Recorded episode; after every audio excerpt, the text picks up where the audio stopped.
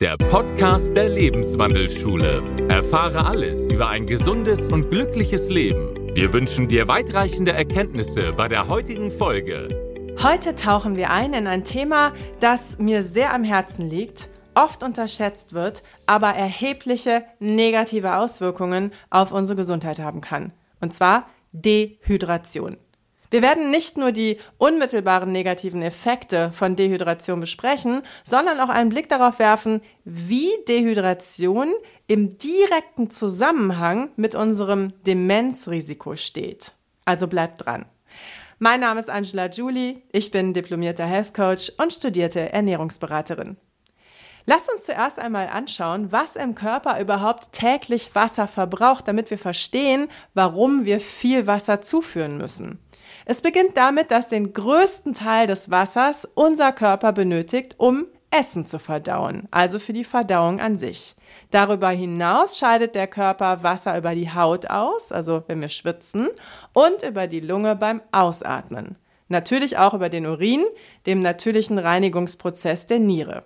So verbraucht der Körper eines Erwachsenen im Schnitt zwei bis drei Liter.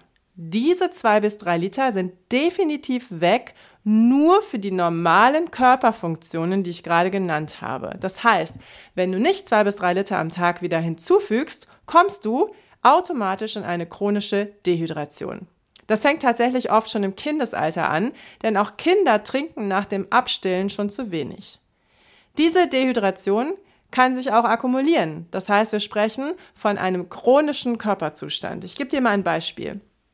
Sarah, Beispielkundin, ist 35 Jahre alt und wiegt 60 Kilo.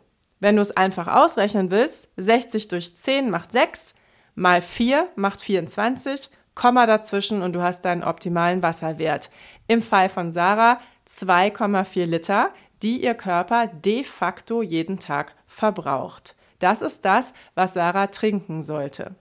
Sarah trinkt aber nicht gerne. Sie kommt so circa auf ein Liter am Tag. Das heißt, täglich ist ihr Körper 1,4 Liter im Minus. Das akkumuliert sich zu einer ernstzunehmenden chronischen Dehydration, wenn sie das jeden Tag so weiter betreibt.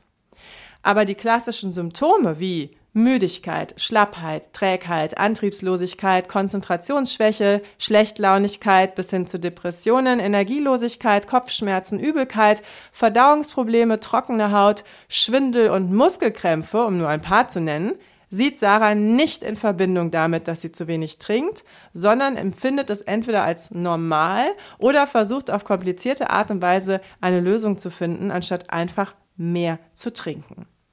Dehydration kann vor allem zu einer verringerten Blutzirkulation führen. Das passiert, weil das Blut dann nicht mehr flüssig genug ist, also zu wenig Wasser, zu dickes Blut, und das Blut dann wie Kleber durch unsere Adern fließt. Dadurch können Nährstoffe aus dem Blut nicht schnell genug in die Zellen geliefert werden.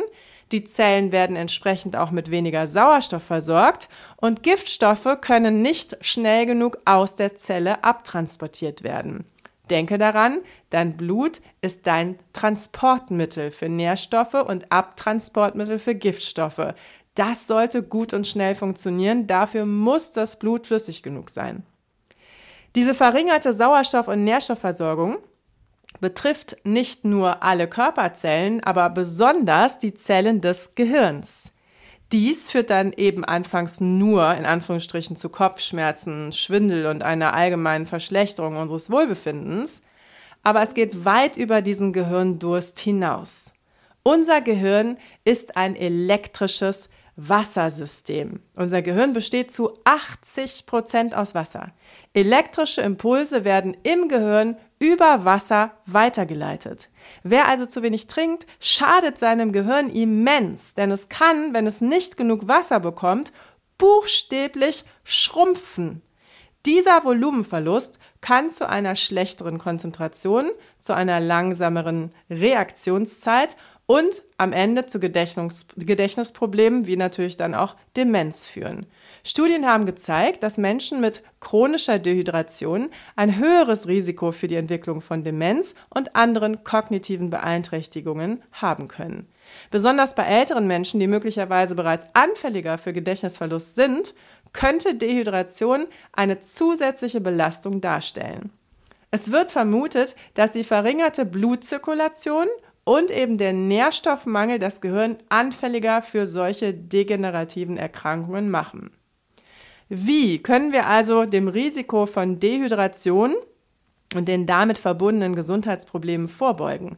Es beginnt natürlich mit der bewussten Aufnahme von ausreichend Flüssigkeit, also wirklich 4% deines Körpergewichts täglich.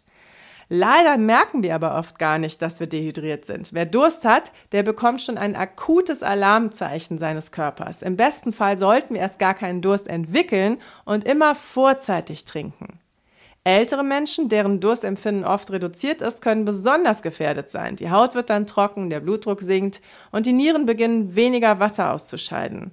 Dieser Teufelskreis kann zu einer Abwärtsspirale führen, wenn die Dehydration nicht rechtzeitig erkannt und behoben wird. Insgesamt zeigt uns also die Forschung, dass Dehydration mehr ist als nur ein vorübergehendes Unwohlsein oder die ein oder anderen Kopfschmerzen. Es kann langfristige Auswirkungen auf unsere kognitive Gesundheit haben. Wenn wir unsere Flüssigkeitszufuhr im Auge behalten, könnten wir nicht nur unser allgemeines Wohlbefinden verbessern und mehr Energie bekommen und besser drauf sein, sondern auch gleichzeitig das Risiko von Demenz und anderen schwerwiegenden kognitiven Problemen verringern. Also auf eine gesunde Zukunft Prost, eure Angela.